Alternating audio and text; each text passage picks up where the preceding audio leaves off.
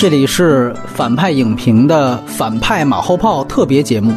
大家好，我是波米。大家好，我是田野。大家好，我是法兰西胶片。哎，我们今天听到了两位曾经之前都上过我们反派影评长节目的嘉宾。胶片是在你的名字那期上过，田老师刚刚在罗曼蒂克那期跟大家聊过。那其实这一期节目呢，之前也没有做任何的预告。虽然我们其实有一个小小的剧透呢，就是我们在公众号里面搞了已经将近两周的这样的一个投票活动。其实我们会在今年的年底和二零一七年的年初。推出三期特别节目，啊，都是有关于二零一六年最好电影的这样的一个评选。那今天我们来聊的第一期是关于在内地院线上映的所有引进片的十佳片的评选。所以说，今天的节目将会围绕着这么一个盘点来展开。那当然了，既然我们今天聊的话题是关于内地院线的引进片情况。所以说一下今年的一个进口片的大概情况，应该说今年的整个的全年的票房跟去年是差不多的。引进片呢，整体的状况也没有比去年好到哪儿去，可能统计数字上会比去年高一些。但是我们别忘了，去年的引进片大概只有六十多部，而今年如果算上划到合拍片形式上映的《功夫熊猫三》和《灵偶契约》的话。那么今年应该是一共上映了九十部引进片。所以说，九十部这样一个数字，如果和去年的六十多部打平手，那分到每个单片来说是相当低的。比如，我们记得去年有一个大爆款，二十四亿多，当时一度刷新了中国票房影史的《速度与激情七》。像在今年就没有出现这样一个片子，没有任何一部引进片超过了二十亿这样一个数字。而今年的票房前十，给大家念一下：票房最高的是卖了十五个亿的《疯狂动物城》，然后其次呢是。卖了十四亿七的魔兽，紧接其后呢是美队三。如果把功夫熊猫三算作引进片的话，那功夫熊猫三是第四部过十亿的引进片。那么另外一个就差一点点过十亿的是迪士尼的奇幻森林，这个其实是今年的一个前五的票房的分布情况。那后来还有一些像一些八亿左右的片子，像星战七呀，像 X 战警天启呀，包括像七亿五的奇异博士，呃，六亿档。的还有两部，一个是这个《惊天魔盗团二》，以及以 DC 唯一引引进的一部这个《蝙蝠侠大战超人》，这个是今年的票房算是最好的这样几部了。我们也可以来简单的聊一聊啊，引进片整体的感觉。来，焦片君先谈谈。对，整体上的话，今年你能看到电影更多，嗯。啊，但是整体的感觉是那个失望会更多一点。它不单单是矮子里面那个拔将军这个结果啊，矮子里面都很平均，就是没有出类拔萃的，就是低于预期的很多，嗯。啊，超过预期的可能也就是《疯狂动物城》这种。口碑票房双收，然后再加上影评的解读性非常的啊非非常大，比以往的那种动画片要大，然后对就印象深的可能就是这几个，大家失望的可能都在于就是说引进的片子本身就不行，不光是在中国不行，就是在美国本土它也。不太行，嗯，反正这个是一个它的很大的问题。还有一个原因，你这个发行权永远是在中影手里嘛？啊，中影华夏。嗯，对，中影华夏。所以你你无论是怎么去感觉它多，你都不会感觉到那种丰盛的感觉，跟国产片的那种交错啊，还有那个保护月非常明显啊，就这种东西会让你嗯分散掉很多的那种精神。再加上它一扎堆儿上映的话，又是集体的差，就是你看一部《人猿泰山》之后，你可能就对冰虚是极其大的恐惧，然而比你想象中的恐惧还要更厉害。这种灾难也是好莱坞本身的灾难，它也遇到了中国今年的这个情况。来，田老师来谈谈。对，哦，对不起大家，因为我现在对电影新闻不像胶片和波米那么关注，然后我只能从一个影迷的角度出发来，编剧的角度聊。呃，编剧也好，影迷也好，主要还是影迷吧。然后今年对我来说，我觉得不管是国内电影还是国外的电影，呃，就对我来说是整体感觉很沉闷吧。啊，OK，我刚刚还回忆了。了一下，我今年在电影院里边一共睡了几次啊？我是只要电影无聊，我是一定会睡的啊。反正我困了就要睡。呃，非常恐怖的是票房非常高的《美队三》，还有呃《星际迷航》，还有《原力觉醒》，我竟然都睡了啊！还有《神奇动物在哪里》，所以所以这件事情让也让我非常羞愧，就是我现在到底是不是一个一个影迷？然后为什么就这样睡过去了？我也说不好了。然后还有一个小点吧，我觉得呃，今年呃反而有几部非好莱坞的那种小片还。不错吧？比如说日本的某部电影，或者是印度，好像今年也有一部电影上，然后好多部啊，对对对啊，呃，因为和好莱坞的套路啊完全不一样啊，可能相对来说还会让你。呃，感觉对对对，有有一些不同，对对对啊，大体的情况就是这样的。像去年啊，我也评了一个十佳，当时的第一名我是空缺的，但是有片子的最高，我当时我记得第二名我给了印度的那个 PK，我的一个神什么之类的。我还记得有一部也是入前五的，是《前目的地》，对，伊桑霍克。完了，还有一部就是去年是口碑票房双收的《王牌特工》。我记得大概去年就是比较火的引进片，大家公认都觉得不错的，就是这么几部。对，包括当然还有像《火星救援》这样的，呃，很多朋友都选了。所以我不知道啊，就是现在咱们粗略的一想，当然去年还有三个大爆款，《复联二》《速激七》和《侏罗纪世界》。当然那三个呃口碑上可能没有之前我说的那几个我那么喜欢。我不知道相比去年，你们觉得今年整体上来讲是退步了还是进步了，还是差不多呢？照片。可能差不多再偏下一点，就略略退步。对，因为去年的话，那个你觉看不到《王牌特工》这样的？对，就《王牌特工》有种那个对我来说是横空出世，你知道吗？就是那个，就它虽然各种套路，对吧？但是每一个地方它落实的都挺新的，就是那个有很多新的想法。有很多那个玩世不恭的东西，我觉得那个很有意思。然后现在的今年这个所有的东西都是中规中矩的，除了《疯狂动物城》有有一些想法之外，我我想象不到就是说其他的东西它的想法在哪里。包括像《美国队长三》，对吧？他也有，他虽然已经已经尽力了啊，尽力了，就是他想那个弥补那个《复联二》的那个各种的失误，对对啊，但他就是这么弥补，他最后还是有点整个电影很不平均，给你的感觉是一个就是那个就就那么回事儿，对，就这么回事儿，就是你到了年末。在回忆这个暑期档，你想回忆几部大片儿，你可能有时候会诧异，这《美队三》是今年的电影啊，或者会你会诧异，《X 战警》是今年上映的，你就会有这种感觉，你很早就把他们遗忘了。对对，就是有这种问题，所以整体上感觉还是略微差一点。就像刚才嗯田岩老师说的，就是说要不是有这个啊，有一些其他的小片儿，就是给你来个点睛，或者说给你来一个不同的题材，或者说怎么样好玩的东西。呃，田老师呢，总体一个印象，整体来说应该还是偏差一点点吧。不过。我觉得啊，反正电影这种东西就是一年好一年坏的，跟五花肉是一样的。我觉得，嗯，对啊，肥一年瘦一年这样的。好吧，那也就是说明年你把这个宝都压在了二零一七年身上，是吧？那应该是非常好了啊。但是二零一七年到底有哪部电影？实际上，我我一时也 也也说不上啊。普罗米修斯肯定是值得期待的。然后今年给大家最后做一个普及，就是其实像我们投票介绍的一样，今年在。分账片方面跟引进片方面的名额和数量全都是又刷新了新高。那刚才说了，整个的引进片一共是八十八部，加上两部以合拍引进的片子之外，那一共是九十部。而分账片今年破天荒达到了三十九部，因为我们知道现在这个协议签的还是三十五，所以呢，按说是不可能说是突破的。但是呢，呃，就像我们之前有一期马后炮聊的，它有四个名额是走的所谓文化交流名额，所以这样使得。今年也是，尤其是在下半年最后两个月，由于票房的增长远远不及今年年初的预期，所以说呢，广电使了这样的一个盘外招，放了更多的引进片进来，这也使得得意我们看到了很多下半年我们之前做过长节目的《你的名字》啊、《萨利机长》啊这些片子，那。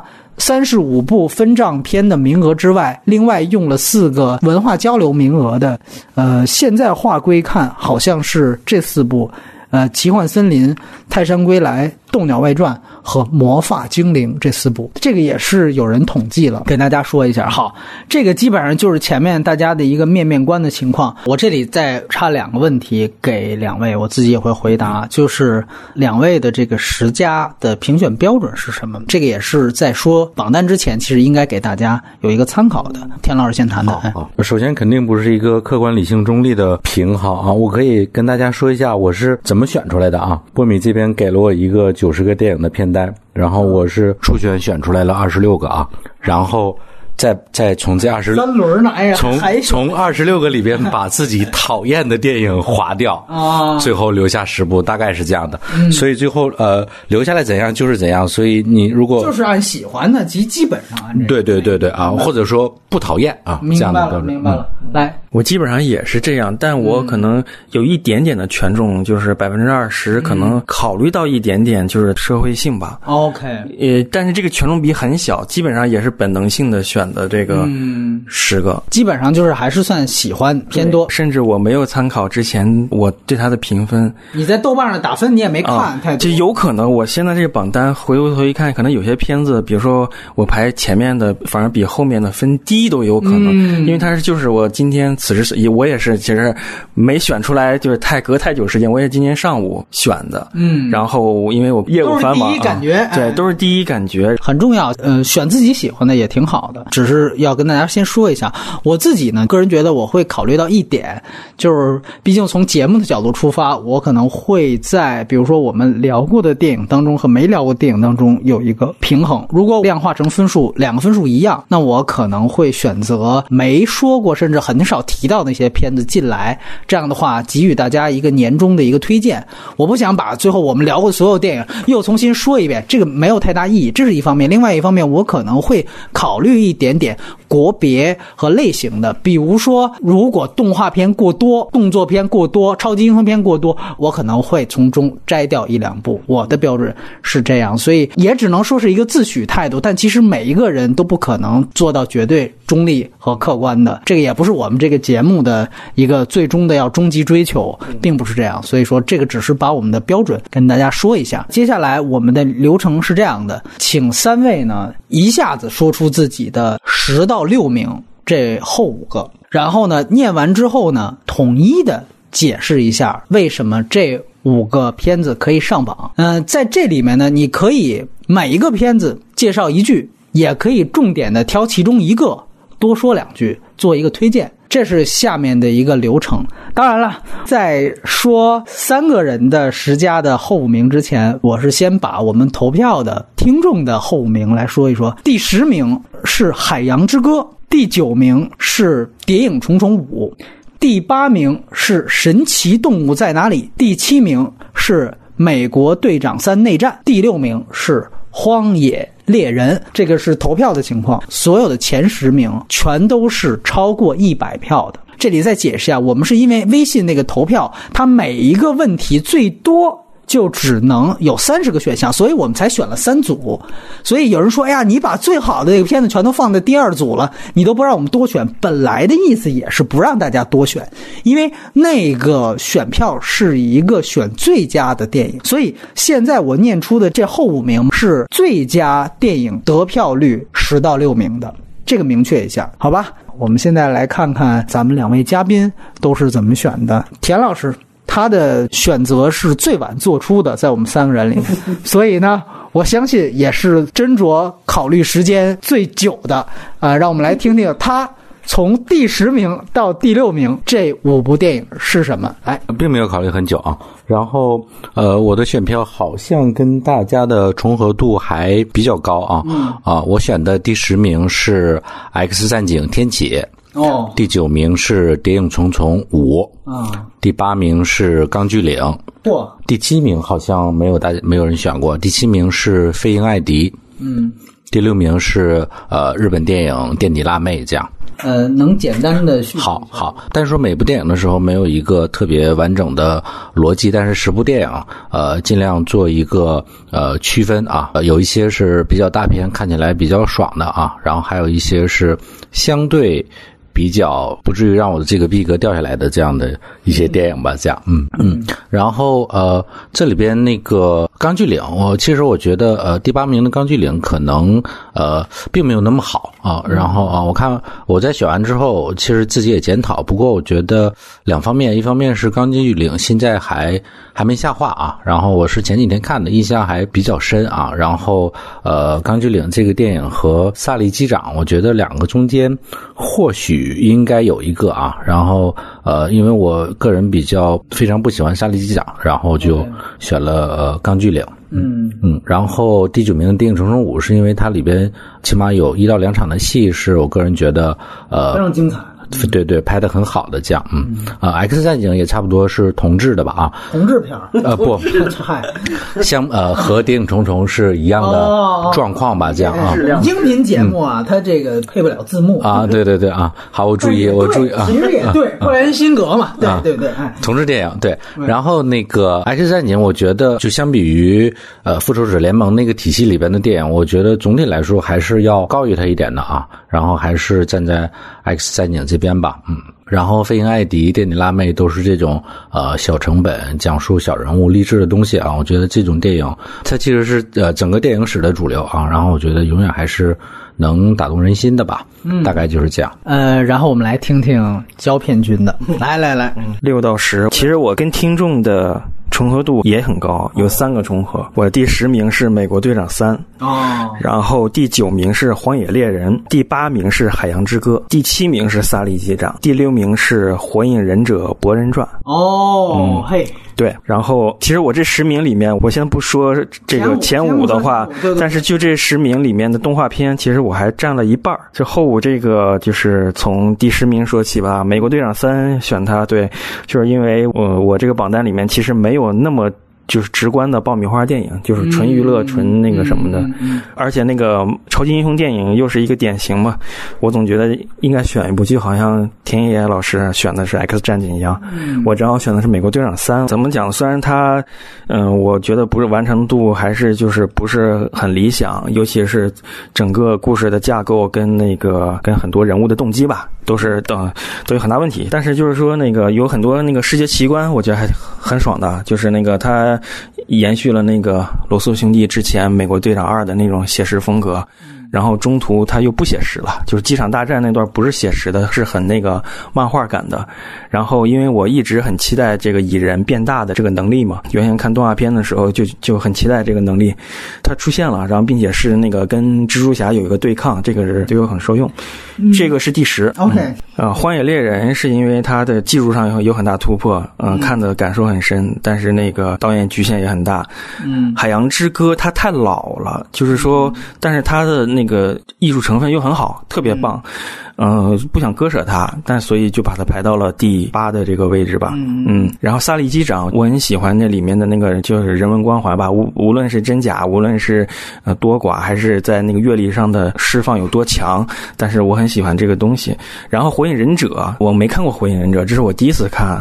嗯，但是我从小就是也是看日漫，我很了解那个日漫的热血的起源和那个创作的原理。就是他他还是就是我没有看过火影忍者，第一次看它里面的那些东西还是打动。了我的，就是因为小时候养成的这个日漫的这个习惯，所以说对他，我现在回忆起来的，我还能回忆很多里面的场面，所以我把它排到了第六。OK，呃，我这里补充一个问题问你啊，呃，我不知道你的前五里面有没有《海贼王》的那部《黄金城》，如果没有的话，呃，你看过《海贼王》的剧场版，你觉得为什么你最后还是选择了这个？因为两个 IP 其实都是高人气嘛，对吧？嗯。很简单，就是那个我我我也从来没看过《海贼王》，哦然而我这确实也第一次看《海贼王》，就就案例被被骂死了，对对对对对，我就是我是一个就是活活样本就可以解剖了。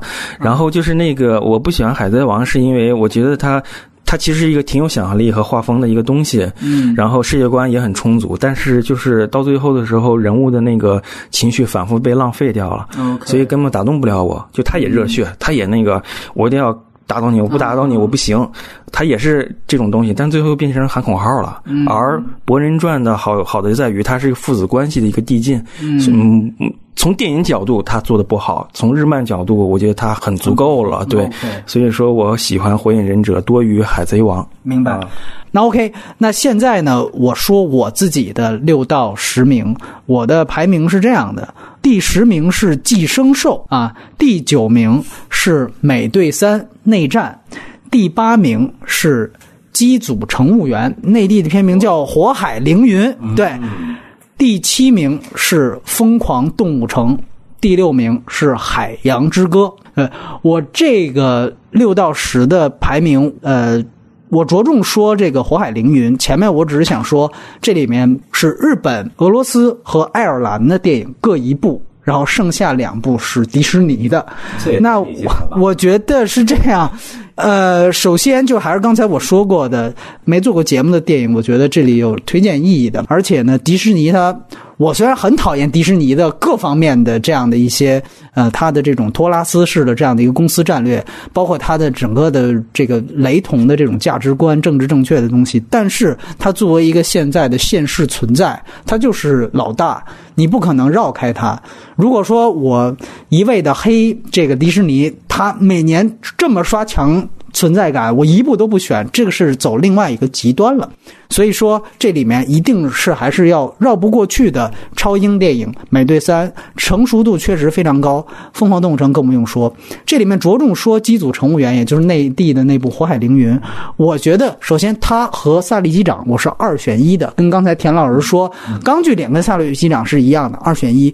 我觉得最后我想半天，如果真的就纯熟的技法来说，可能萨利机长要稍稍稍好一些，但是。呃，从创作者和我们对于创作者的期待的这个角度来说，明显，我觉得《火海凌云》或者说《机组乘务员》给我们的惊喜要更大，而且它其实是站在你不能站在好莱坞的标准去要求一个俄罗斯电影，俄罗斯的电影工业水平可能还不如中国现在的这个水平，呃，而且我个人觉得这部电影。对于中国电影的启示意义是有的，某种程度上，它的这个选题，你说它主旋律吗？其实有一点点，我觉得是这样，因为俄罗斯的航空业。基本上就可以代表整个俄罗斯现在的主流意识形态的代表。俄罗斯是全世界最大的一个版图的国家，它的航空业，它的所有的，你可以说它的根植于它内部的那些沙文主义的东西，全都能从这样一个小题材里面发掘出来了。很简单，这个片子它在内地做了大量删减，如果你看了是原版的话，你就会发现它其实。前是一个小时做的那个电戏是特别特别重要的，它某种程度上就是在说，俄罗斯它作为一个昔日的大国，现在究竟还有没有能力对外可以救助别国的百姓，对内可以对抗强权，搞好民生。其实就是这么简单的一个东西，它通过一个机组去把它反映出来。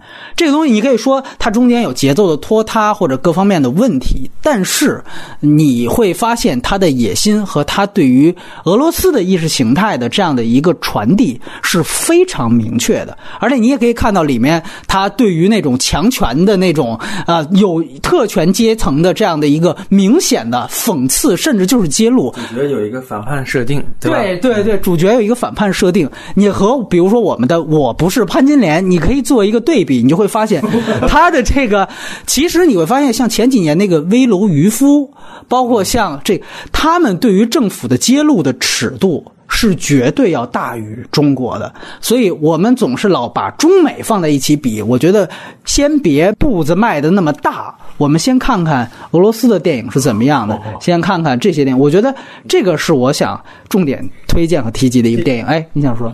嗯。对这个片儿，我我是下载看的，就没有去我看的完整版。嗯，我觉得就是我没有选，是因为它作为整体，我觉得有问题。然后，但是你这么一说，我马上印象特别深的，就是那一场救人的戏，拍的很炸裂。就是那个，就是我在电脑上看的，就看的十分紧张，就相当紧张，窒息啊，就啊，对对对，窒息了，窒息了啊，啊，对，很出色的那个一个动作设计，然后那个比这个整个好莱坞，就就你看其他今年好莱坞所有的动作电影都没有这种紧张的感受，对，都没有。对，它其实是一个老片翻拍，嗯，呃，很早就有了这样的一个苏联时期的片子，但是我觉得某种程度上，它甚至可以算是就是旧瓶装新酒，就是我刚才说了，它其实前一个小时东西其实全是新版的东西，它加了很多的关于现在的，比如说到了非洲，我们作为一个外国公民，它跟美国的这个主流的那种大片上来就是差异感星条旗，然后我们就开始救人，对吧？就总有一个美式英雄在别国的政变时存在的那种感觉是完全不一样的。但你说他真的不想表达这个东西，你明显看到后面真正那场救援又展现出来，所以你会发现他实际上是在讨论。我们这个国家现在到底能不能去做这样？这个我觉得是非常有意思。就通过一个原来前苏联时期的这样一个小故事，把它延延延展出来。对，这个是我想说。田老师要补充啊？这部电影我也有看啊，确实不错，推荐大家看一下。嗯嗯嗯。好，那现在我们就进入到前五名。前五名是俄罗斯轮盘赌的形式啊，每个人先说自己第五名，简述理由，然后再第四，再计数。对，先说一步，每一步都说一下理由。所以从现在开始，我们先。先说一下我们选票的第五名啊，我们的选票第五名是你的名字。从前五名基本上都是得票率超过一百五十票的，非常非常高。那是一个选最佳的一个单选题。那好，现在我们换一下顺序来胶片，先说你的第五名，为什么选它？来，我这个第五名应该是就是基本上没有人会选的一个片子啊，就《龙珠 Z》。复活的 F 啊，对，选他做第五名，就是那个大家也都明白，就是为什么选，就因为我不明白，我我第一个不明白，不明白是吧？啊，《龙珠传》世界名著啊，对，世界世界名著，对，就是那个关云长也得选是吗？他他不仅世界名著，也是儿童名著，也是啊，各种名著。对，因为就《龙珠》对我影响太大了，就是虽然这个电影呢，这里面就是。电影观众不会有人看上眼的，他是又一次跟弗利萨对打，就是弗利萨这个人物是个什么人物？他就是那个就属于整个这个系列当中啊，头号劲敌啊，头号劲敌，对对对，嗯，就是没有办法，就是就这这就完全压制了理性的一个选择，明白明白。然后那个粉丝性选择，对粉丝选择就脑残粉嘛，就没办法就当一次脑残粉，就啊这种继续啊，发现当脑残粉感受特别好，不是印度电影啊，就是这个 啊，就是我为什么喜欢龙珠是。因为它不是有趣啊，而是因为它暴力，就是它的暴力的这个想象力，就是小时候对我的那个所有的那个对暴力的那个想象，还有那个快感。哎，这次内地版有删减吗？没有，完全没有删减。那很暴力是吗？就是还行吧，就是对，能达到 R 级水平吗？还到不了。就以前断胳膊断腿比较多，这个就是描写断胳膊断腿比较少啊，就疼痛感少。嗯。就是龙珠是直到画到了弗利萨之后，他才开始改变了所有以前所有的那个那个形态。就原先是趣味的一个形态居多，但是到了弗利萨，到了纳美克星那个时代，他就变成了一个。暴力至上的一个，也是当时鸟山明为了赶稿，你知道吗？就开始不走脑了，就怎么暴力怎么来吧。然后就从那个时代，他才才真正形成了龙珠的形态。但这一次就是龙珠为什么要吃老本，就是打弗利萨，因为他找不到更强大的敌人了。他所以又把弗利萨就已经复活过 N 次的，在以前剧场版当中，九十年代、八十年代复活过 N 次的弗利萨，就以一个机器人形态复活，以一个兄弟形态复活，以父亲的形态复活，就各种样子复活了 N 次之后，他又再次让他复活了。并且是能力特别强，跟那个已经修炼成为超级赛亚人之神的这种这种一个蓝色的一个赛亚人形态的孙悟空对打，就完全嗨到我了。就是，而且他也不是说马上引进，他是已经在在去年在日本上映的，当时就是看了先看下载。嗯，觉得这种暴力东西应该不会进啊，谁知道今年日本怎么回事？反正就进了十几部，然后其中就有一部这个，我就特别嗨，去电影院看了两遍，一遍原声，一遍配音。嗯，对，所以没配音还不错，嗯，也还行。但是对，因为我看的就是原声，我没听过配音的，就想听听而已啊。所以说这是一个完全那个粉丝向的选择，对，感性战胜理性的选择啊，挺爽的啊。OK，来，田老师第五名。好，我的第五名也是一个。呃，日本电影是呃《寄生兽》啊，然后呃，感觉有点对不起大家，就是来蒙事儿了，因为那个《寄生兽》啊没有去电影院看啊，因为据说剪掉了超过四十分钟这样。他不，他是这样，他是把上下两部啊剪成一部片子了，所以不是剪四十分钟。你要这么算，他是剪了一百二十分钟。对，他是把上下两部的素材混剪了。对，这样理解，嗯，对，反正那个那个结果还就还蛮可怕吧，然后就没有去看啊。呃，我应该是在呃前年看的《寄生兽》呃那两集，好像是啊，我如果没记错的话。然后呃当时呃夏是二零一五年才上，在日本，反正之前都有看到下载吧，因为没有看过漫画，然后呃胶片之前是有跟我推荐过那个漫画啊，所以我就我就留了心，然后呃。呃，看那个电影的时候，觉得是非常好的啊，特别 typical 男孩日漫的那种感觉吧啊，就是它它不仅仅会呃不仅仅是一个关于怎么打怪，然后这个呃人类如何覆灭，然后又如何如何反抗，类似这样的一个那个故事啊，我觉得。日本这一类的漫画，它会讨论很多泛社会学的东西啊啊，包括就是包括他对这些外来的物种，他如何定性他们啊？对，比如说当时是有一场戏是很惊人的，就是那个怪兽跟被警察包围了，然后他说，就实际上。相比于人类，他们才是更弱势的群体啊，嗯，而他们实际上是，呃，就就是你由此由此衍衍生可以说很多很多的东西啊，但是呃，但我我不想那么牵情的聊聊这件事啊，但是他经常会提到这种很多很社会化的议题，或者是有一些会更飞聊更多的东西啊，比如说 EVA 啊什么的，就不用提了。我觉得这个也是他们日本的宅男文化体系里面特别好玩一个东西啊，嗯，就是呃，而且。呃，放开这个来说，那它的那个还原度啊，包括那些各种奇观的经营，然后我怎么做一个反派，怎么做人物关系，然后呃，如何如何这些东西，呃，反正当时都是打动到我的啊。然后，嗯，对我蛮喜欢这部片，然后把它排在第五名这样。OK，啊，我的第五名其实之前应该出现在田老师的六到十名的榜单里面，是用英国渠道引进的《飞鹰艾迪》。那《飞鹰艾迪》呢，我先跟大家说，这应该也是今年一一个比较尴尬的记录，胶片。应该也知道，它是今年三十九部这个分账片里面票房应该是最低的一部，啊，这个好像只有三百多万，是吧？最后的这个，并且主创也都是非常的配合的来宣传，什么该唱歌的唱，然后该滑雪的滑雪了，对吧？该滑雪滑雪，该唱歌的唱，什么都做了，到最后简直就是确实大大悲剧，大悲剧。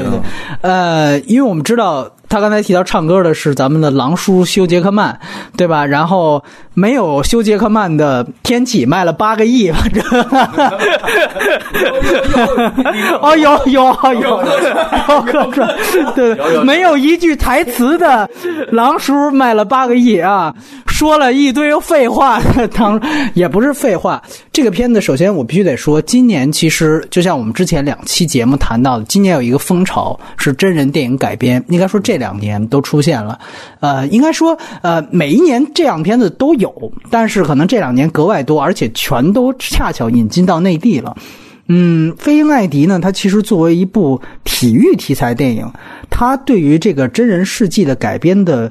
幅度是非常大的，甚至大于去年才在中国上映的那部关于 F 一的《极速风流》。当然，那个片子本身是一三年的电影，呃，但是我觉得它在颠覆程度这么高的情况下，它还非常好的保证了它的完成度。这个是我觉得这个片子非常不容易的一点啊。当然，我指的它颠覆性，其实就是因为要加入这样一个超级巨星休·杰克曼，所以那个整个。呃，飞鹰艾迪的那个教练的角色就是虚构的，因为他其实，在真实生活当中，他没有那样一个具体的教练，他只是有点吃百家饭的意思。他跟每一个国家的教练都讨教过，所以没有那样一个恩师的角色。那这个电影是应该说完全把他颠覆的创造了这样一个角色，对。就哪怕当时的那个原型他也来了，对，原型也来了，但是他对说客套话，就是说这个也挺好的，对，还原度达到百分之九十以上。言外之意就是说，狼叔只占百分之十，是吧？呃。回归到正题，我觉得其实他所表达的关于竞技性的这种事情，就是它里面表达的关于竞技的意义到底在哪里，这个主题我觉得也是非常好，而且它本身表达的也比较高级，尤其最后那一场，他跟冠军之间在上电梯的时候有那样一场对话，包括他最后完成的这样的一个。最后一个高难度的动作，我觉得都非常非常不一样。我们对中国观众对于那个片子的期待，往往是休杰克曼教练他里面介绍的，就是你再练四年。你可以甚至冲奖牌，你为什么不会这样做？这个我觉得其实，哎，在这方面他又保留了他真实人物当中最后的那样的一个成绩的展现。某种程度上，其实你可以说他和原来的那个托比马奎尔演的那个奔腾年代啊，就是讲有一匹马一直天天输，天天输，某种程度上是非常像的，而且完成度都是非常高的。呃，这个我觉得，尤其二零一六年嘛，我们做年终盘点，我们知道今年是奥运。年，其实我觉得在这样一年，你回头去看，当然也是因为我觉得档期不对啊。如果他换到是不是正好奥运会的时候，当然那也没用，那是冬奥会是吧？那得张家口奥运会开办的时候再来复映一遍。呃，我觉得其实对于今年的这样的一个意义，我觉得也是有有这么一点策应的地方在。所以，所以我的第五名是这样一部，其实算英国片更多的。飞鹰艾迪，然后我这里呃跟大家说一下，就是我们的那个另外一位嘉宾，在我不是潘金莲和他的那期上过我们节目的那个一步之遥的编剧顿河，他今年的引进片的第一名。给的就是《飞鹰 ID》，他跟我说他的投票的最佳选的是这部，所以说这个也是给大家透露一个小的信息。OK，这是我们的第五名。现在我们进入到第四，观众投票的第四名是李安的《比利林恩的中场战事》。呃，然后我们来再换一下顺序，这次田老师先说第四名。和理由好，我的第第四名是《奇异博士》。哦哦，这两年对那个超级英雄的电影就特别的喜欢，看不动啊，就是啊，就有的时候真的啊，恨不得看到场标都要睡一会儿。哎，但是我又还是会进到电影院里面去看啊，就是这个顽固的习惯是很难改掉的啊。然后那个嗯，《奇异博士》。它总体来说是做出了一点不同的东西啊，比如说我应该怎么做那样的呃奇观啊？因为之前我们看到的就是呃飞，然后破坏建筑，或者是子弹时间，或者追车，诸如此类。它那个套路其实相对来说已经比较呃固定了啊。那奇异博士他玩了很多这种不一样的呃视觉的元素啊，这个是第一点。还有一点呢，就是我这一年呃看了好多那种类呃克苏鲁类型的那种小说啊，然后那个奇异博士其实是一个非常典型的那种克苏鲁小说。然后那个哎这种东西感觉什么叫克苏鲁小说？你给大家普及简单的两句话啊。呃，简单普及的话，应该就是呃冷战背景下的。呃，那种对未知力量的神秘主义、恐惧的那种神秘主义的惊悚小说，嗯啊，类似这样啊。然后克苏鲁他最后那个反派不是从这个宇宙这种无限遥远的角落里边来的这么一个反派嘛？啊，那个就是一个特别特别特别典型的克苏鲁的这种小说的原型的设定吧？这样，对对对，嗯。包括之前我们前几年有一个特别火的美剧，呃，叫《侦探》啊，《侦探》第一季啊，那个也是。非常典型的克苏鲁的巨匠啊，总之这类东西我有有一点喜欢啊，所以给他第四名这样。哦，那要不然这次我中间说第四名，你最后说。我的第四名是《血战钢锯岭》。呃，《血战钢锯岭》呢，我觉得其实之前我们花了一整期节目去聊它的宗教意义，去聊它到底是更多战争片还是更多宗教片。呃，我个人我不排除对于梅尔吉布森个人的导演电影的喜爱，而且这一部作为他都说什么十年回归之作。这个是真的归来，对吧？你说张艺谋那个，就像姜文说的，你大哥您归去了吗？您就归来，因为毕竟 这个梅尔吉布森是有一个被软封杀吧，这样说的这么一个事情。呃，他回来，我还是节目里说那句话，大家不是因为同情他。所以去支持他，说这个片子好。我觉得他跟比林恩是完全不同的两个获得好评的原因。所以这个我觉得其实，而且另外一点，他确确实实是第一部在二战的这样一个格局里面，像我那期节目谈到里面。试图把这个个人宗教观完完全全统领战争框架的这样的一个方式。这个方式在主流战争片里是不多见的，所以说从这样的一个各方面来角度，它的完成度也非常高。嗯，所以说我觉得它绝对是配得上前五名的这样一个位置。嗯，所以我的第四名是《训练钢锯岭》，我不多说了，因为节目我们都做过了。我的第四名呢，正好是你的第五名，《飞鹰艾迪》。哦，嗯，我就我可以说，那个《血血战钢锯岭》没有最终进入我的榜单啊啊，《飞鹰艾迪》它的优点你刚才都说了，差不多。然后我可能对飞行爱迪的喜好延续，可能还有一点点的补充的层面，就是它就是王牌特工这个这个制片背景，它有一些相同的一种元素，嗯，放到了这个飞飞行爱迪里面啊，就就是那种。玩乐的那种元素，包括它的有一点点的复古的那种东西啊。当然，它本来就是那个时代的东西，但是你可以不拍那个时代，但是它还是把那种时代运用一种符号形式放进去了。我觉得放的也恰到好处，也不喧宾夺主，这一些优点也是因为去年特别喜欢第一名，对吧？王牌特工也是我可能是引进片第一名，所以有这种情感关系在，它也很燃，到最后也很燃，对对。然后，就优点你都说了，我就说这最后为什么就是它只能第四是吗？啊，就是对。哎，你这样，呃，因为我们刚才聊了它票房，呃，你坦诚讲，你有没有同情分在里面？就是哦，我倒没有同情分，我是真的喜欢这个电影啊，就觉得这个电影很就是很对我胃口。但是我会保持诧异，就是无论怎么样，这个电影我觉得它的情感共通性。它它没有障碍，他是一个普世的东西，对普世的东西，就是他，但他纯粹是因为他呃，我是中国人，你是英国人，所以我觉得就是因为这种文化上上的互不关心，就我不关心你们的那个东西，呃，然后再加上题材有体育，就是我我我也不关心体育，除非你是一个动作性特别强大，是搏击类的那个啊，对对对吧？它都是冷门，在冰天雪地的很冷，就是你视觉元素你想去玩一遍，玩第二遍你就会重复，就是大家。它它有很多那个商业娱乐上的那些一些短板，但是我觉得也不至于这个结果，就是我依依然是保持一个诧异的这种感受，嗯，但是你要说真的要去因为这个结果同情，其实也倒也没有，OK，对你就像顿河，你就像你刚才说顿河把还把它排第一，就是我把它排第四，就是我觉得能进前五，它就是能进前五，它有质量的，我觉得在我在我看来，对，而且你提到《王牌特工》，我就想，它其实跟《王牌特工》延续的一点还是他们关于草根。精英权贵的这层讨论，对吧？就是说，男主角是一个草根，然后先天的就被就那种英国皇家的那种啊，那种就奥委会嘛。其实他们也是奥委会，就天生的就歧视。我觉得你 你怎么能够有辱我们大英的这种这个东西还在？特工那概念，你就好像当年黑衣人的那种概念。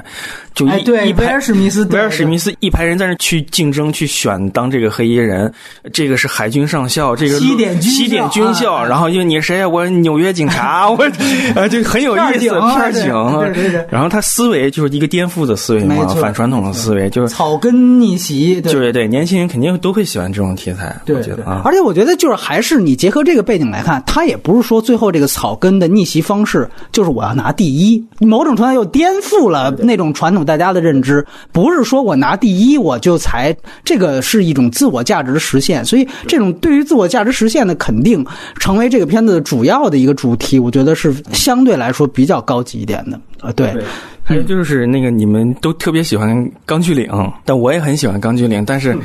我就我唯一的就是一，如果说干机灵，我就说萨利机甲，这 样没有没有，我就说一个，就是唯一就是从娱乐性功能上，我那个没有更好，就是我觉得它战争场面没有什么突破啊，哦，这是最大的那个遗憾，遗憾，因为起初我想象的，我没把它往宗教的那个那个元素去，但发现可能宗教上对我的东西要比战争的那个。各种设计场面要更要更，因为你回过头来看他的所有的动作设计桥段，还有人为性的动作设计桥段，层层面上也都没有超越过《拯救大兵瑞恩》，没错，就是完全没有超越过。嗯，没错，这个其实也是我最后想了半天没把它排进前三的一个原因。嗯，对对对，嗯，OK，现在我们就直接进入到前三名。我们观众票选的第三名是萨利机长。啊，这个我其实之前讲过一个事情，就是我一直重复的，尤其我们在选十家，各种人选十佳的时候，往往会有一个，其实如果不自觉的话，就会有这样的一个效应，就是近大远小。近大远小是指的你最后补片的那个，对对对，或者你比如说你要选院线外十佳，刚刚出资源，比如最近托尼·厄德曼据说出资源或者什么，你马上看哦，这个片子，因为大家也已经说的都说很好了，你看如果不错，可能你就马上把这个列列进来。你年初比如说我在柏林看的，或者是你可能就不列，这是一个非常典型。那对于院线片，那就是按照上映档期嘛，越后上映的越占优势。《萨利机长》是今年三十九部分账片的最后一部。它是档期是三十九部里最晚的，所以其实它在我们刚刚投票的那一天，我们投票开始就是它上映那一天，它的得票率。始终是排在第五、第六的，是远远不如李安的那部和新海诚那部。当然，新海诚也是啊，占了近大远小这两部，其实都是十一月的。李安的也是，但是由于最后你看这几天可能看的人多了，哎，一上映，结果他的票数马上就把那俩甩开了。所以说，这个其实是一个很有意思现象，但是呃，也没什么太大槽点，这就是一个正常的现象。那。第三名好像前三就非艾迪，那就是得有奖牌了，是吧？很不一样的。来，那这回还是田老师先。第三名，我听听你的。嗯，好，我我越往前面越不知道说什么啊。然后那个我就简单点，胡选的，我就简单点说啊，把那个时间留给胶片。那个。我的第三名是《海洋之歌》啊，没有什么原因，就是拍的很美吧，很美这样。然后对，呃，胶片来，你第三名。嗯，我的第三名是比利林恩。哎，这个就比利林恩跟萨利机长他都入选了，这个对都很喜欢，我就没有排出去。然后第三名是比利林恩，比利林恩是嗯，也不是说一定要肯定他的技术啊，但是我我反正看的一百二十帧这个东西对我那个感受性是那个。很强，记印象特别 啊，没没 没炸，没炸，没炸也没裂，就印象很印象很深，印象特别深啊。嗯，就是还有就是说那个就是就李安这个东西，他为了这个技术，他牺牲了很多那个原本的技术啊。就李安原本的那个电影语言啊，这哎对，电影语言就比较简单。就是我后来又看了一遍那个普通版，普通版。就是那个感觉就很一般，嗯，但是不嗯不会诋毁我看一百二十帧的那种那种感受，我还是很喜欢那个感受的。然后，但我也不敢说，就是它是运用到别的什么地方会有其他的不同的效果，无论是好的还是坏的，不敢说。是不是还是说就是比林反倒恰到好处呢？我我就我就不明白。反正就是我看的时候，我最大感觉就是我其实就他的那种情感，就是那个呃他的情绪啊，准确说是那种情绪，我就特别容易躺进去去接收那种情绪，然后就是他。做的判断不是那么的多，看起来做判断好像又没有做判断。就这个时候，你你你你想的东西，你给自己就是自我的空间留的又特别多。我反正这感受很舒服。我有两个问题关于你的比利林恩啊，我的两个问题，一是你的这个第三名是一百二十帧版，还是说如果它普通版，你还能排到第三吗？这是第一个问题。嗯，不能排第三。哦，只是一百二十帧，只是一百二十帧，一一百二十帧那个四 K 三 D，只能是这种版本，因为就这种东西，就这种影像，它带给我的这种感受，你不能就是再去普通版你也看了，普通版我看了就不是那么强烈啊。对，第二个问题是，《萨利机长》跟这个片子确实有很多地方都非常像。呃，你虽然入选了，但是《萨利机长》是第七、第八。呃，你觉得这个片子比它好在哪儿？是也是一百二十帧吗？啊，嗯，它比萨利机长好在哪？我觉得萨利机长，对你排名更高嘛。嗯，萨萨萨利机长给到你情感，但是这些情感又特别熟悉啊。就是比利恩给到你情感，但就是就伊拉克战争到底怎么样，我也不知道。我也我肯定得去想象他那种非常复杂的东西，但是他给我的情绪就是说可以让你去想你自己的情绪。嗯，就是他让我就是自己补充了我的很多的那个理解啊，而且这种理解可能是跟你当时的那个。所有的工作环境啊、状态、精神状态啊，还有那个周围家庭什么的都有关系。所以就是汤姆汉克斯其实没给你太多这种同理心的东西，是吧？没有。对对，就是那还是对东木给的，就是跟对汤姆汉克斯是有限，有限，有限啊！你的问题是？哦，我只想问一下，那个如果一百二十帧拍的是罗曼蒂克消亡史，你觉得会炸裂吗？如果拍的是美队三，会炸裂？会炸裂吗？嗯，这没法说，你知道吗？我不知道它是一个什么样。我我不知道田老师的意思，可能就是你究竟这第三给的是这项技术，还是这项技术？对，就是 就是这项技术，给的给的是李安家这项技术啊。OK OK，好，嗯。这个回答非常的干脆，呃，我的第三名是印度电影《脑残粉》，啊，这个片子我觉得，呃，首先它确实在内地院线也是上了这个删减版。这个片子我首先我必须得说，它的问题是挺大的。问题最大的一个地方呢，其实是在于它的很多逻辑和 bug 硬伤，这个是说不清楚的。但是呢，我觉得就是你看这个片子在豆瓣上，我注意到大概是六点八分。嗯，但是我个人觉得它的这种 bug 程度啊，一点也没比这个你的名字就多到哪儿，严重到哪儿。基本上两个人在这方面都差不多，两个片子在这方面都差不多。你的名字是八点六，就正好倒过来。呃，但是我觉得它的其他方面是非常非常精彩的一个电影，而且我觉得它有一些问题。呃，我能知道他为什么出这个问题，就是其实，比如说大家都觉得他的动作场面特别长，这个我特别认同，而且全都基本上是特别模仿成龙的那种跳电梯呀，或者攀脚手架呀，这种特别特别像屋顶上的这种。但是我想说，这个完完全全是出于一个类型片的角度啊，这样的东西去考虑的。但最终我想说，这个片子真正能够让你觉得很不错的地方，在于这是第一个真正正面的去。讲现在这样一种粉丝追星文化的东西，你有时候将这个片子的这个题材一摆在你面前，甚至它预告片一出，你就会说：“哎，中国有我们听过大量这样的事例，原来有一个女孩追刘德华，什么她父亲都跳江了什么的，这个大家都知道。怎么宝莱坞拍出来了？我们的这样电影在哪里？就是这个是很有意思的一个事情。这个也不过没有什么审查问题，你明白我的意思啊？”但其实有一部哦，就有一部，但是它就是那个普通的那种那种。你你说是娱乐电影啊？就是所以和黑粉结婚了。哎啊，对这个你就明白，你就明白他为什么能排到第三名了，你知道吧？这一比就得第一了。呃，我想说的是，他真正在。两场戏的时候能做出的那种，就是你中有我，我中有你的感觉，到最后你会发现，其实他已经上升到了某种就是思辨性的角度。哲学倒是很空泛的一个概念，但是你会觉得他绝对不简简单单的是在剥削粉丝经济这回事儿。他在想，粉丝跟明星这样的一个互动边界到底在哪里？而且我觉得他这两个人到最后。有人很多人就吐槽说，你这个片子最后大明星放下自己活不干了，专门跟一粉丝死磕，这东西不可能。这个确实它的落实性质就跟你的名字炸发电站一样。但是我想说的是，他最后这个双雄两个人就较劲，明星也最后没有说因此我就向粉丝服软。我就低头，并不是你会发现，最后真的是两个很有原则的男人在较量。就是你有你的来源、原则、动机，我也有我的。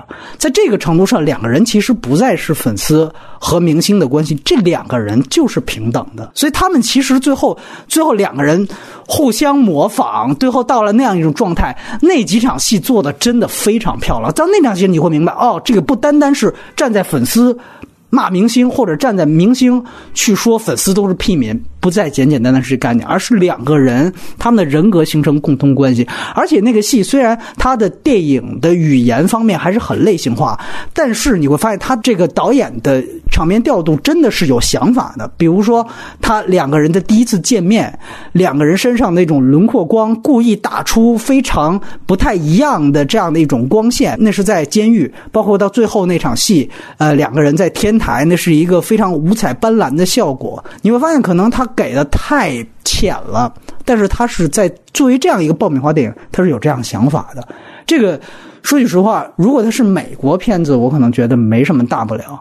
嗯，但是哎，宝莱坞，而且这个片子也没有什么唱唱跳跳的这样的一些段落，没有歌舞啊啊，没有，全篇没有歌舞。宝莱坞的好多电影引进的时候会把歌舞剪掉。我看的是下载版，我也看了一遍，就完整版我也看了一遍。对，从个人来讲，我觉得这个其实是就它有呃类型化的东西，才导致它的问题，但是它本身也是有电影感的。对对，其实，在选的时候，就是那个九十部电影里面，你选的时候，我我这里面就是会保留两部，就是几部我没有看过的，但是会在想没时间看。对，没时间看，但是会想有可能进去的，就一个是这个，就是你说这个脑残粉，还有一个是那个，就是你刚你还是进入你那榜单那个火海凌云啊，还有一个是我就是我之前咱们聊之前我跟你说那个魔法老师，嗯，就这三部我觉得就是有可能还不错，对对。呃，火火海凌云我是看了，说错了，火海凌云我是看了，但是因为看的是删减版是吗？我我看的是就是下载版，就是但是因为是那个怎么讲呢？就是那个在犹豫，就是说。下里机长，对对对，反正各方面的东西啊。那其实咱们的榜单是有一个很好的补充嘛，对不对？所以 OK，这个是我们的第三名，第二名投票的话，其实前两名跟后面所有名的差距都特别特别大，前两名之间的差距倒还好。第二名的观众票选是《血战钢锯岭》，它占到了我们所有投票的百分之二十三，而。刚才说到的第三名，其实它的得票率只有百分之七，你看一下子就拉开百分之十几的差距，所以，呃，《血战钢锯岭》和第一名的那部电影也是仅有的我们两部就得票率过一千的这样的电影，因为我们一共是五千人投票嘛。呃，OK，那现在来说三位的第二名，第二名就是《疯狂动物城》。OK，嗯，对，它一定是前三的。对，就是我说这个话是吧？对，一一定对，在我在我那那他肯定是应该是前三的，就是那个他的创造性就非常强，他无论各个角度都是很优异的，就是流畅性啊，还有那个想象力啊。还有关于创新的这一方面，还有它社会指摘这一方面啊，也很有意思。然后最关键是，就是说它是迪士尼的一个东西，而它有些东西又不是很迪士尼。嗯，就是你咱们在反反复复说这啊，今年迪士尼各种这个这这这个这个那个这个那个，但其实就这个，我觉得是最性格的。然后它还有一个预兆，就是说它能够给人看到，就是迪士尼动画部在反超皮克斯的这么一个趋势。嗯，别的说不好，但是这个动画就是非常能有这种趋势。就是在那个皮克斯在不断的去那个就挖 IP 的这个这个拍续集，拍续集，就他还能就是这个应本应该是皮克斯想到一个点子。啊，对，也可能是因为主干都到动画部了，哎，都挖走了，但是反正就无论怎么样，它呈现结果是这个样子，我觉得就是我觉得可以排第二。嗯，来，田老师第二名。我的第二名也是《疯狂动物城》。好的，呃，反正我是觉得，呃，越往上面那个东西就越合理，反而不需要说，呃，特别多吧。我觉得，反正我我最近两年真的快要变成这个迪士尼的黑了，这样的黑粉这样啊。那个你这一部一部《奇异博士》第四，一部第二，怎么黑了？我真看不出来啊。还好还好，嗯，那个我是觉得这种电影它的那个价值观啊，或者是它宣扬的那个东西，或者是那个套路，实际上是呃很容。容易让观众反感的，尤其是呃呃中国的观众啊，嗯，因为我们的主流价值观和他们还有不同。总之，他所宣扬的那个东西，在让观众喜欢、感动和让观众讨厌中间有一个。特别特别呃细小的呃区域啊，嗯，就是大家会发现很多电影死都死在了那个他跑到那边去了啊，就是就是太煽情啊，太讨厌，太鸡汤，怎样怎样啊，然后呃你如果刚好是踩在这个区域里边，从这边趟过去，这个电影就会很好。我觉得那个呃《疯狂动物城》就是找到了那个度吧，然后它呃整体的那个那个观影的那个愉悦肯定就。呃，就不用说了，用一个表演片的呃套路，但是呢，翻起来的呢又全都是喜剧的桥段啊，然后这个呃极其极其出彩的这个角色的设置啊，这个呃是一个呃教科书级别的，所以嗯对他一定是前三名这样，嗯嗯，这样。好的啊，行不错，我的第二名是深海浩劫。啊，因为我觉得太了，呃，首先我觉得还是伯格粉，哎，彼得伯格粉，对，呃，梅尔吉布森粉。然后我觉得，首先第一就是，这是我们刚才提到了二零一六年的盘点。那我们说这两年确实是真人电影的一个真人真实事件的一个改编的一个风潮，而且我们会注意到，基本上很多。都是就是这两年时下发生的，比如说像萨利机长是零九年的事情，像深水地平线这个事情也是这几年这五年之内发生的事情，包括像斯诺登没有上映斯诺登同样也是，然后他们也是最后都会有真人出来啊或者怎么样，你会发现大量有这样的电影，包括中国的湄公河行动也是这两年发生的事情，这是现在应该说这是今年。内地电影无论华语跟引进片的一个风潮一样的这样的一个东西，它集中的都被引进到了内地。当然，斯诺登没有在这些所有的片子里，我觉得《单浩杰做的是最好的一部。所以，我觉得他能放到前三名，是因为他有这样的一个，我想肯定他这一年，他这是一个今年的一个新的有一点不一样的一个东西。那么。这个是又是这个类型里面最好的一部，这个是我把它放到第二的原因。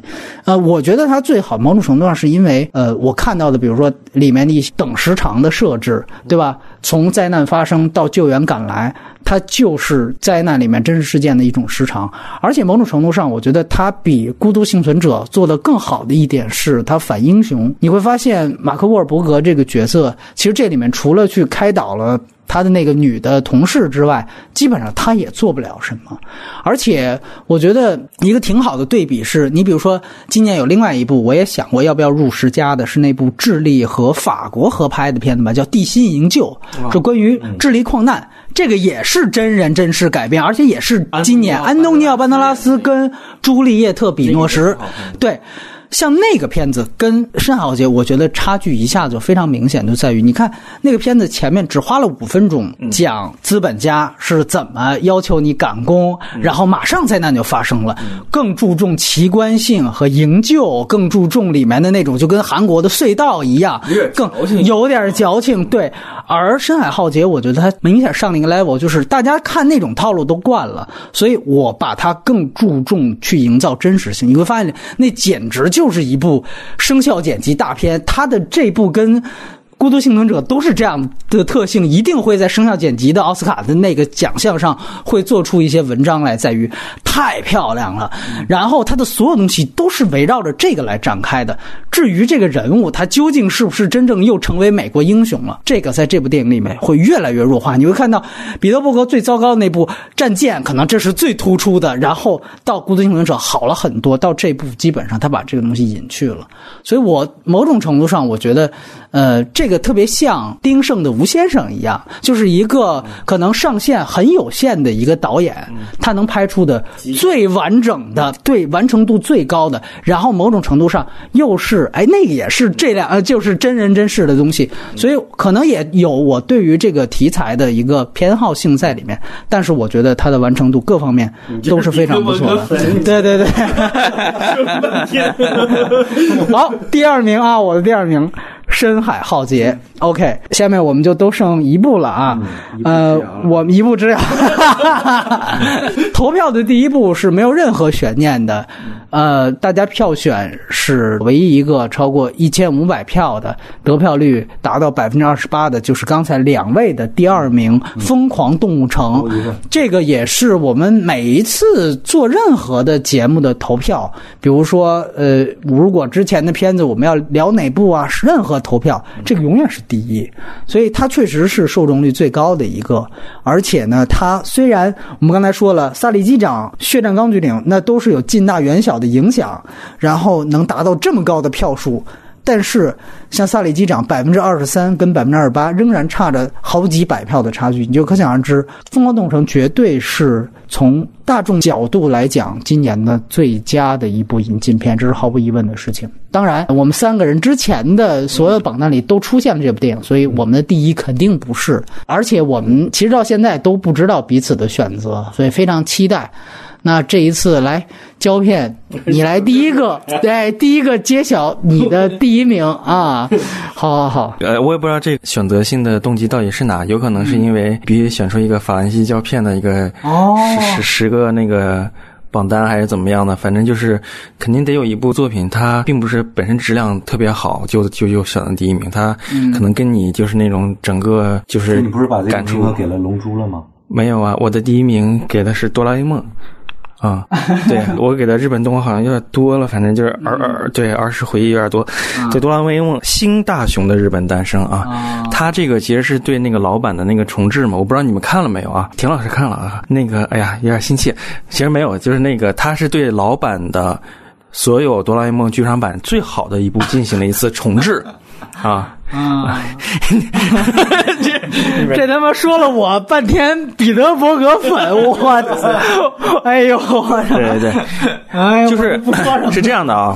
就哆啦 A 梦并不是我儿时的回忆当中的首选的东西啊，它就影响我比较深，容易接受而已。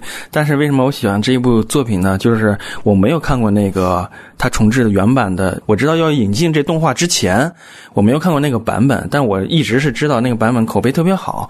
后来我去看了，确实是这样的。它，它超过了哆啦 A 梦大部分动画的表达的一个载体。嗯啊，它是借一个日本儿童能够接受哆啦 A 梦这个形象的基础上，给他们描绘了一些中日关系的很微妙的一种想法啊。当然是偏袒日本人的啊。我不说民族主义的一些东西，但是这种想象力、这种开脑洞或者这种方式，就是如果我是站在一个日本人的。立场上，我是非常接受这种方式的。它就是一个偏右翼的，这个是你自己的解读，还是你觉得它真的原素材有大量的支撑这个观点？就是他在说现在当下的中日关系这一点。那自己解读啊，这因为他他没明确说这种这种中日当下，他没有联系到当下，他说的可能是是一种那个一种判断啊，一种对所谓的民族自豪感判断。但是我这个。之后是吗？嗯，他甚至里面还提到了，我记得原版当中这个新版给删掉了，好像是。如果现在大家看原版，可能会有很多的那个情绪在，因为它里面甚至提到了二战时候。那个在石家庄那个消失的所谓的一个传说啊，就是那个那个那个那个国民党多少多少万军队，其实那个可能大家都说是被日当时被日军歼灭了，但是日本人给的口吻是说这个这个他们是那个超现实事件，对对对，神秘失踪 UFO 什么之类的啊，对他有很多这种东西，你能想象到吧？就是放在这里面，他新版本对老版本进行了一次那个。完全的拷贝，但是又有百分之大概二十多的重新的添加，这种添加在工艺上特别的让所有的这个。情节和完整度，还有新的思考，就以前那多余的思考没有了。你现在放在这儿，就是一个不但超出原先这个哆啦 A 梦体量的一个东西，然后你就能得到乐趣，你甚至能得到情感上的东西。就是原先的人物成长是有断裂的，他这个重新编绘了之后，把主人公大雄的人物从一开始的一些不喜欢学习什么的，到最后呃怎么就开始理解了这些东西，就是他整个这个循序渐进的过程，他全部修复好了。然后他原先那些过时的一些想法，他又重新做些添加，加一些所谓时髦的东西。当然，他也依然是儿童级别的啊。还有就是说，他这个故事特别脑洞，就在于他是一个穿越，我就剧透了，他是穿越到了这个历史古代。然后去从中国挖了一些中国人回到日本，才建立了日本。但是中国是一个头头，是嗯，美国战队世界警察，你知道吗？就中国的领袖是一个那个是一个外星人啊，是一个时空犯罪者。他是从更未来的时代穿梭到这里，控制了中国人。就这种脑洞，我觉得都特别有意思。我不说民族上的问题，我就说这种结构、这种想法，包括所有的这个人物之间的互动的关系、起承转合什么的都非常赞。就。是我看了原版就很喜欢，我看了这个翻新版就觉得弥补了很多很多东西。它甚至于刚开场的一条鱼掉到地上，是死是活，它都进行了一个重新的调整。刚开始版本小猎人抓鱼，那鱼掉地上就死了，象征着他的父母被外星人这个黑黑洞给吸走了，就是整个村庄被毁灭了。其实并没有。他给的东西很绝望，但是他这里的鱼掉到地上的时候，那鱼喘了两口气儿，但他有可能鱼掉地上肯定也会早晚也死，但他表现了一些挣扎，一些更细腻的想法。我觉得他所有的修复细节我都特别高兴，就令我很满足。然后通篇看下来的时候，我都是很愉悦的。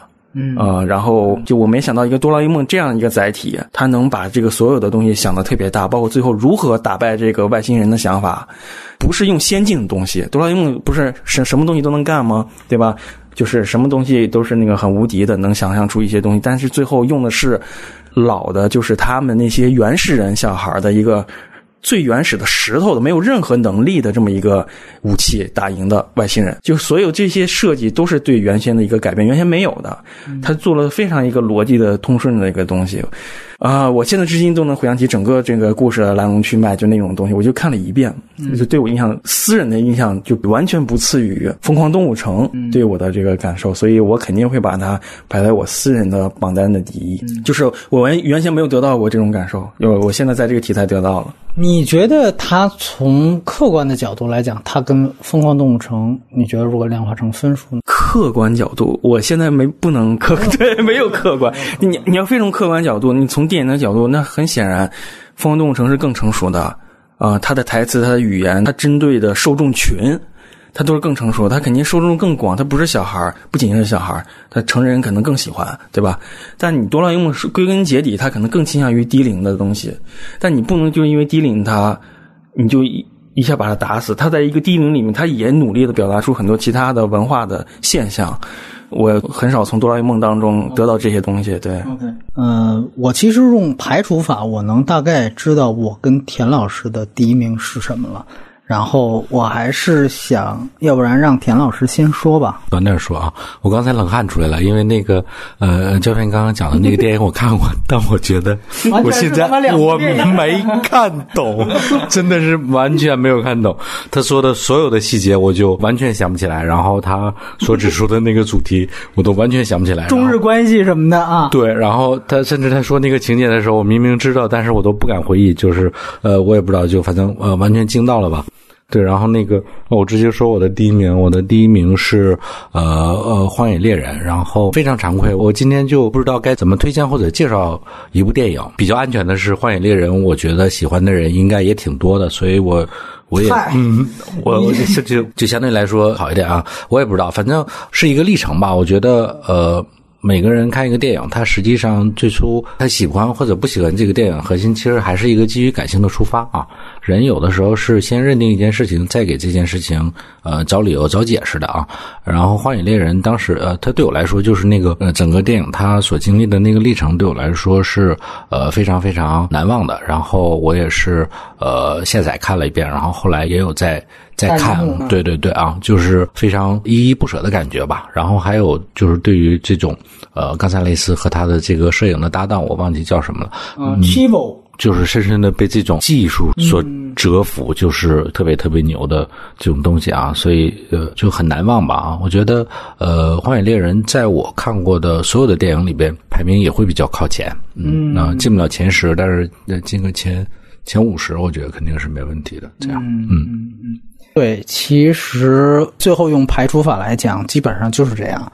呃，我的第一名也是《荒野猎人》，呃，因为我个人觉得，首先今年我们讲到两个比较大的，算是风潮一样的东西，在内地院线特别普遍。一个刚才我提到是真人真事电影，就真人秀，某种程度上是真人秀电影的这样的一个出现。对这个我还要补充一点，就是你看。所有的真人秀，就所有的真人真事电影，到片尾都要有真人出来。但是你知道《脑残粉》那个片子，它是一个完全虚构的东西。然后他讲那个脑残粉，在他这一路的公路片的过程当中，跟所有人的自拍，他最后就是想跟他的偶像有一张自拍，最后没有做到。然后最后整个这个片子完了之后，他在片尾是把这个脑残粉一路上自拍的。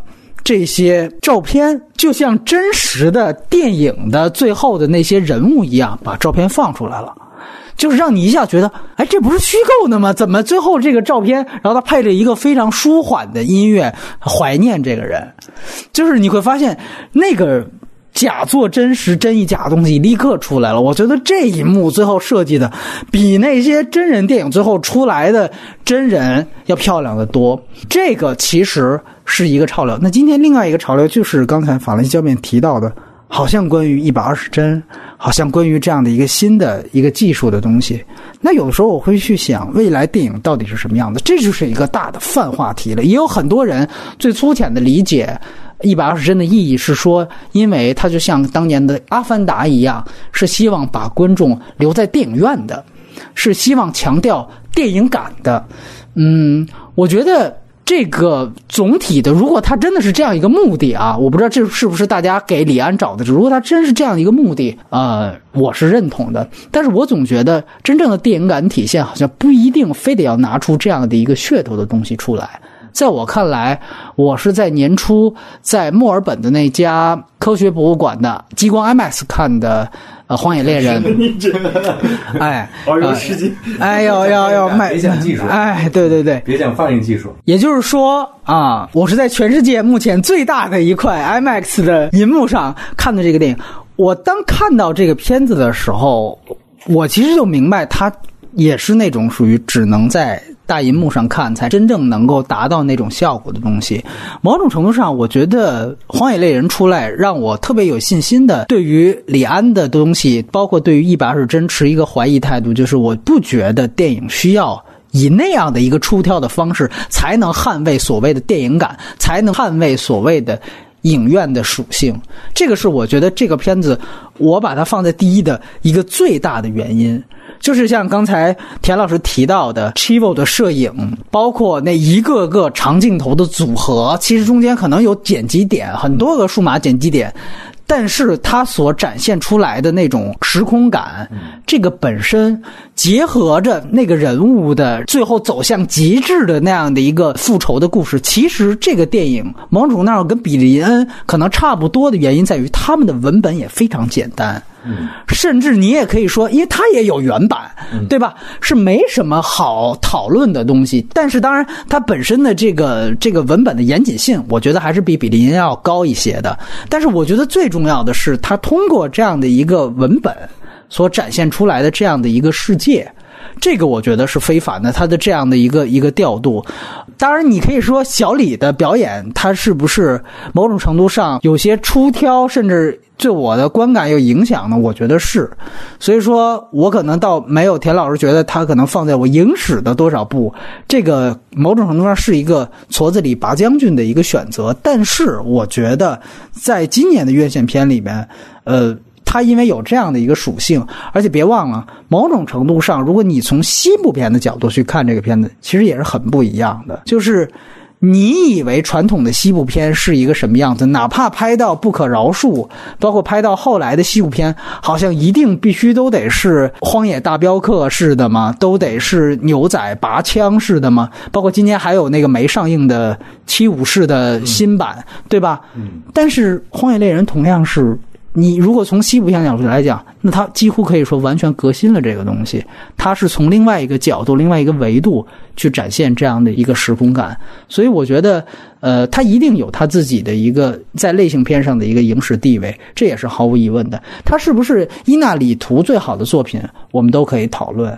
但是我觉得，在今年的整个院线片，因为有这样几个意义，我还是会把它选在第一位。因为我也想过要不要再空缺，但我觉得老空缺就没意思了，对吧？你就自娱自乐，对，你也想空缺是吗？啊，所以对我今年还是选出一个第一来嘛，我也觉得。他够得上这个标准，对我忽然发现啊，我们三个人当中都没有出现你的名字，这个是大家票选很高的一步，前五还都没有出现《神奇动物在哪里》，这个也是票选进到前六七名的这样样子，哎。这个胶片是特别喜欢《神奇动物在哪里》的，我没有特别喜欢。你来谈一谈这个，你为什么不选《神奇动物》进你的榜单？对，都给哆啦 A 梦了是吧？啊。神奇动物就是一个我觉得还有趣的电影，但我对它没有太多情感。嗯啊，你的名字呢？啊，你聊过的。你的名字是非常需要沉淀的一个东西，一沉淀就完了，是吧？对，我觉得任何人，你你稍微沉下来的话，都会对它作为公认的好片的保留状态啊。哦，我觉得很可能第一个就是它，因为你选了这么多个动画片儿然后日本动画片儿也很多，然后。居然就没有新海诚，我觉得我们俩都可以理解，那可能是压根儿对这个事情无爱或者怎么样。你这个其实是非常很很容易理解，就是我我选的都是我的熟知性的东西，就我知道它会是什么样的，它缺点永远是那些东西，然后优点如果能有新的优点，那让我得到新的体验或享受，我觉得是最好的。就这就是我那个选哆啦 A 梦的原因，然后。就是你的名字太需要沉淀了，就是他一直在那个浮躁状态，他呃所有缺陷都被淹没了，这个是是很不好的。对，然后田老师没看这个片子是吧？呃，你的名字我没有看啊，不过看过。神奇动物。啊，神奇动物有看啊，睡着了啊，神奇动物非常直接，就是呃，我睡着了啊，这个也呃，我也觉得很对不起我自己花钱买这个电影票，然后嗯呃，我觉得这个片子里边的。嗯，哈利波特的成功让罗琳已经陷入到完全另外一种状态了啊！就是他，呃，比如说，呃，他在写哈利波特的时候，他那个人整个是收缩的啊，他把自己对美好世界的想象寄托在一个小男孩的身上，然后小男孩带领他进入到一个另外一个世界啊。然后现在的状况，我我是觉得，呃，他作为一个作家啊，然后他现在转行做编剧啊，他觉得自己的所有的感受都是重要的啊，嗯嗯，并且很宝贵啊。而观众在去看那个电影的时候，他是怀着一个非常热。热切的期待去的不是吗？就我要看的是一个像《哈利波特》那样的电影，然后嗯，就相当于噗这个呃，作者冲观众吐了一口痰这种感觉，所以，所以我我当时真的是有一点讨厌这个电影的。然后，那其他的这种呃情节上的硬伤就更不用说了啊，就是他那个啊男主角的行为和默默然到底有什么关系？我找动物是一条线，然后默默然是另外一条线，这两个东西到底是怎么组合的？还有那个呃，不是特别讨喜的女主角，等等等等，很多原因吧啊，就让我在看这部电影的时候异常反感。嗯，我反正我睡了啊，你你啊，呃，或者我哪天精力好的时候再看，又会不一样啊。反正嗯，人人是感性的动物吧，理性是滞后于他的第一直觉的，这样。嗯，好。然后最后一个话题呢，我们就来展望一下二零一七年。二零一七年呢，我觉得某种程度上。说引进片，在内地我不知道是不是井喷，但是我们必须要明确，就是之前在中国的两个大爆款的金牌 IP，一个《速度与激情》，还有一个《变形金刚》，这两个电影从来没有。